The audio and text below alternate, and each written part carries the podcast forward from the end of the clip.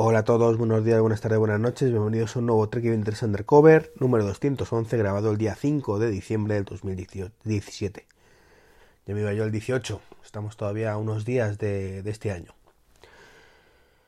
Bueno, hoy una, mañana productiva, la verdad, una mañana productiva donde he escrito varios, varios posts. Eh, podéis leer en tuos eh, el tema de lanzamiento de ayer del, de la firmware o de la versión nueva del sistema operativo para tvOS 11.2 concretamente, de nuevas pulseritas o correas para el Apple Watch en diferentes colores y sobre todo he hecho un pequeño llamamiento para pedir ayuda a todos los que estén interesados en escribir para tuos. Si es que mm, esto nació hace un año y pico con un objetivo, un objetivo quizás un poquito ambicioso, y era convertirse en un referente. Y bueno, que empezamos con mucha fuerza, pues lo cierto es que éramos cuatro personas, después fuimos tres, después dos, mm, después de yo solo, con alguna colaboración.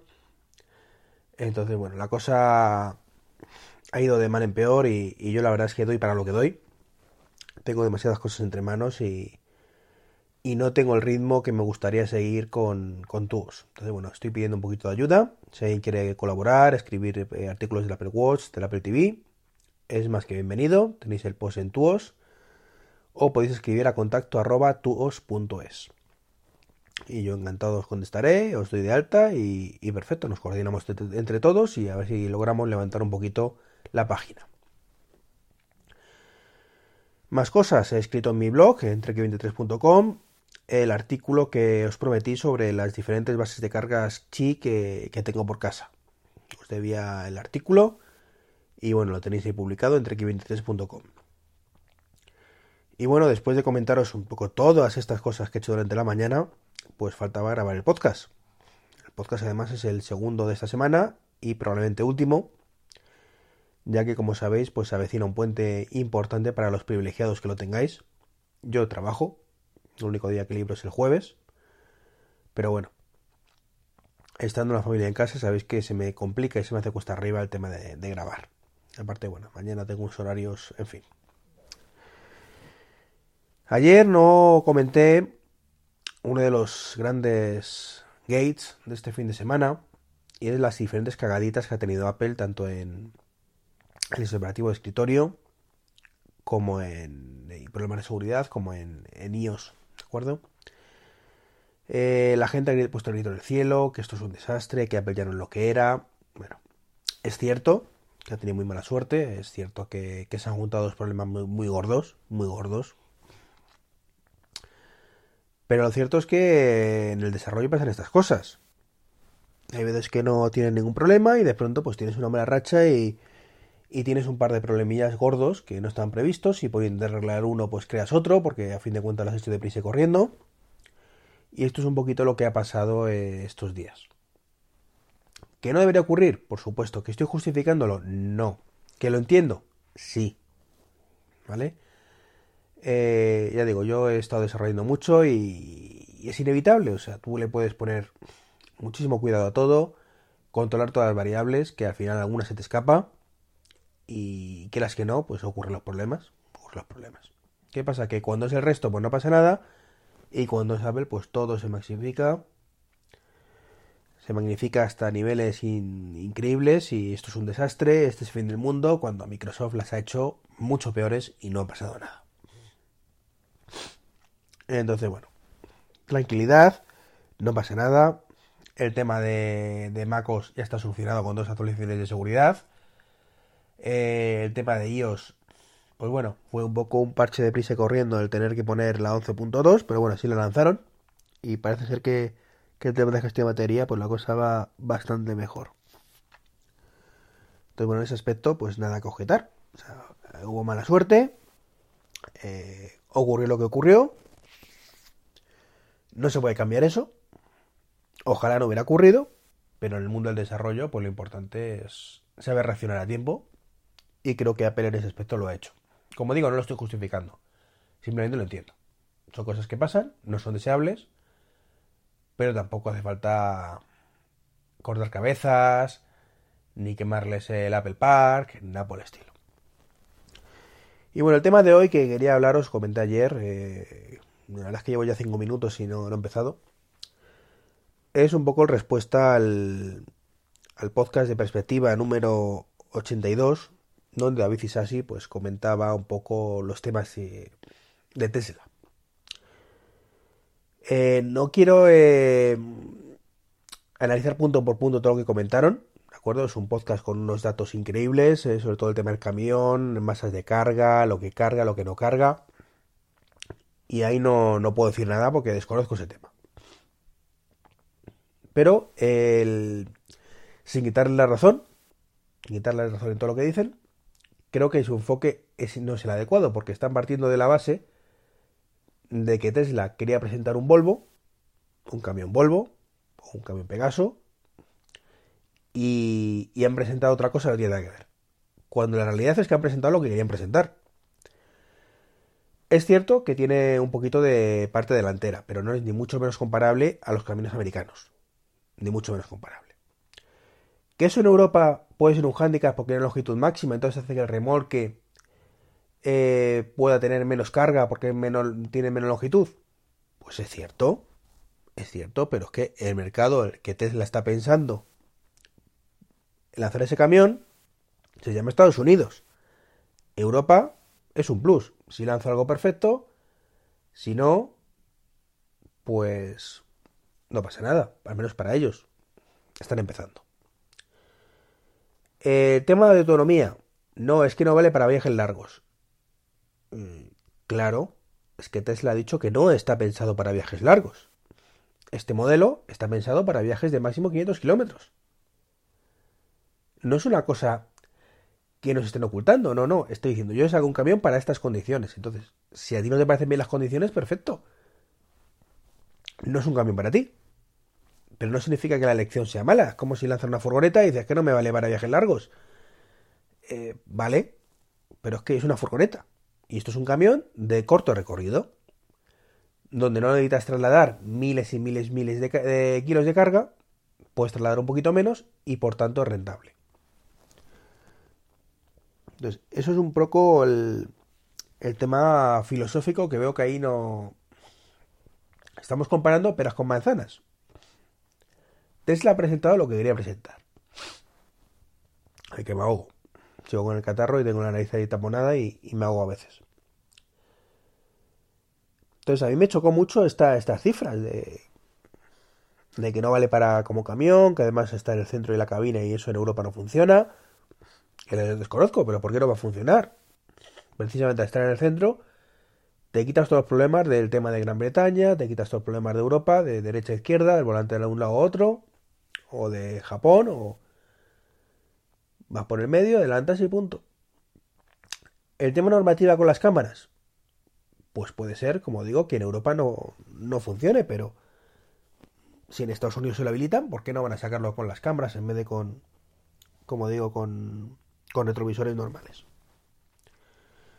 Como digo, creo que es que estamos en este podcast, en el perspectiva que espero que hayáis escuchado, número 82, partiendo de una base que no es la adecuada, o es, y, claro, si partimos de ahí, pues evidentemente todo está mal. Es como si yo me pongo en un blog o en un podcast como es este, cercano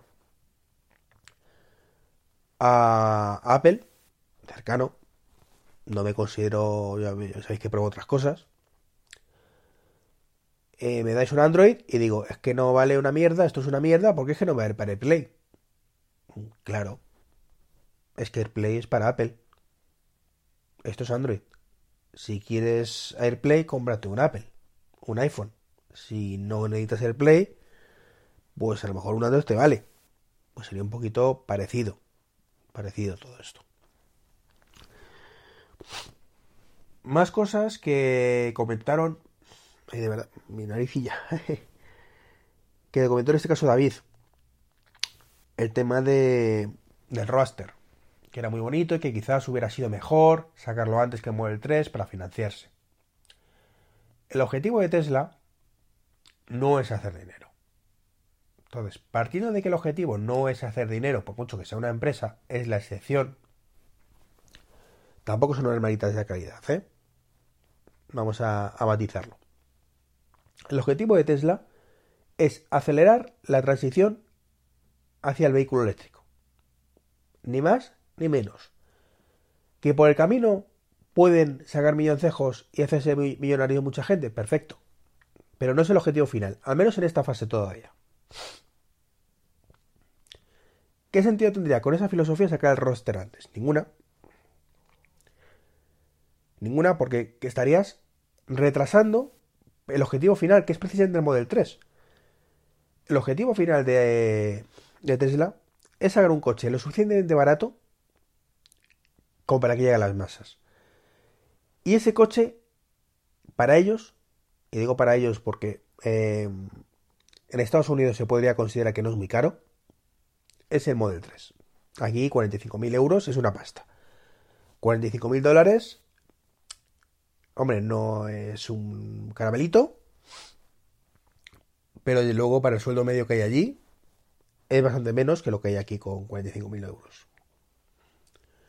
Entonces, como el objetivo es acelerar el modelo eléctrico lo máximo posible, han hecho todo lo posible para sacarlo lo antes posible. No sé si me seguís. Ya sé que he dicho muy, muy, muchas veces la palabra posible. ASAP, as soon as possible. Tomar mi inglés ahí, de Cuenca. Entonces, con esa filosofía no se le puede acusar de sacar otros productos que podrían ser más rentables antes que Model 3 no se trata de rentabilidad, se trata de llegar a más gente. Que la están cagando con, la, con las cuotas, la fabricación, que no va lo rápido, lo rápido que deberían. Sí, pero bueno, Tesla funciona así. Si autoimpone unos objetivos brutales y luego pues pase lo que pasa. ¿Qué ocurre? Que esto los inversores ya lo saben. Los inversores ya cuentan con ello. Tesla no ha engañado a nadie. No ha dicho, dame el dinero que te voy a hacer rico. No. Dame el dinero que lo quiero para esto. Algún día será rico. Entonces, por eso consigue la pasta. La gente sabe lo que está invirtiendo. Está invirtiendo a futuro. No es una inversión a corto plazo. ¿Que pierden dinero a puertas mes a mes? Es cierto. Entre comillas. No es que pierda dinero. Es que gasta más de lo que ingresa pero es una pérdida controlada. Y me explico. Si yo invierto 5.000 millones en una cosa, esperando recuperarlos, y no los recupero, estoy perdiendo dinero. ¿Vale? Estoy perdiendo dinero y estoy he hecho una, una gestión nefasta. Ahora bien, si yo invierto 5.000 millones en una cosa, esperando sacar 10.000, saco 10.000 y a su vez los invierto en otra cosa, también estoy perdiendo dinero. En las cuentas sale que la inversión supera el, lo que he ganado. Entonces he invertido 15.000 y he sacado 10.000, con lo cual he perdido 5. Según esas cuentas de la vieja. Pero no es así. Lo estoy reinvirtiendo todo. Tesla tiene todo vendido ya. Es un negocio redondo. Todo lo que saque está vendido ya. Entonces, simplemente que ellos lo que hacen es, para acelerar esa transición hacia el vehículo eléctrico, todo lo que ganan, después de pagar los sueldos, lo reinvierten en seguir mejorando. En el Model I, y en el camión, y en el nuevo roster, y el nuevo modelo que sacarán de furgoneta, etcétera, etcétera, etcétera. Y cuando dentro a lo mejor 10 años o 12 años, eh, casi todos los fabricantes ya estén sacando solo modelos eléctricos, eh, cuando esa transición se haya llevado a cabo, entonces Tesla probablemente dirá, vale, ahora que ya hemos logrado el objetivo, vamos a, fijarnos otro objetivo, y es vender lo máximo posible para ganar la máxima pasta posible y devolvérsela a todas estas personas que nos han estado financiando durante todos estos años y que hayan dicho, ahora sí, ahora veis los millones. Pero es una inversión a largo plazo. No es como otras empresas no, no es el objetivo de, ganar dinero, es reinvertirlo. Y la única forma de crecer rápido es esa. Lo ideal, evidentemente, eh, que ganaran millones, que pudieran reinvertirlos a puertas y que además dieran para beneficios. Pero eso hoy por hoy es imposible. Entonces, bueno, esta un poco mi, mi respuesta, como digo, a, a Maxatine David eh, respecto a este podcast, al Perspectiva 82. Que ya digo, os invito a que lo escuchéis. Es un podcast fantástico. La verdad es que, que David hace unos podcasts maravillosos de, de gestión empresarial.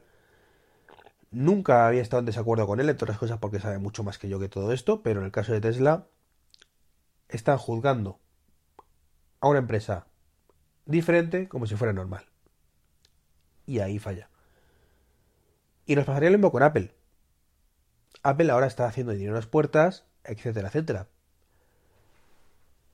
Pero seguramente, eh, si se volviera más tradicional, pues a lo mejor haría más millones en su, en su momento inicial, no ahora.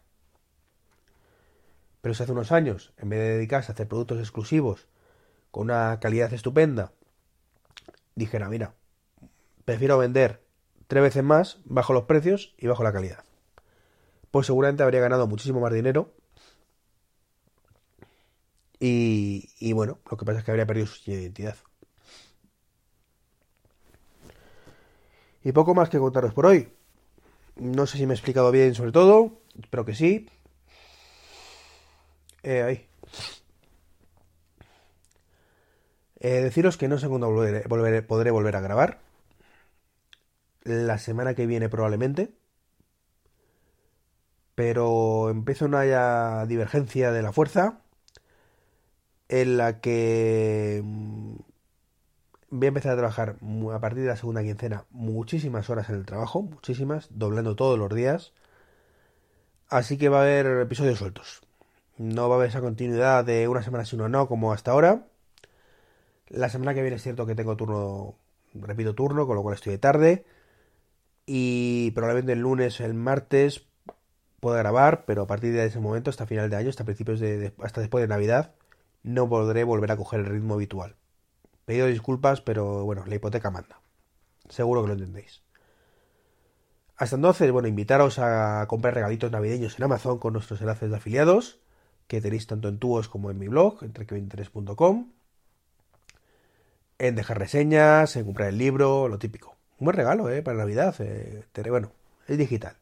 Queda un poquito cutre, pero bueno, así queda bien. Toma, te regalo un libro. Para que disfrutes de tu Apple Watch, que también te lo regalo. Pues nada más. Chicos, chicas, un saludo y hasta el próximo podcast.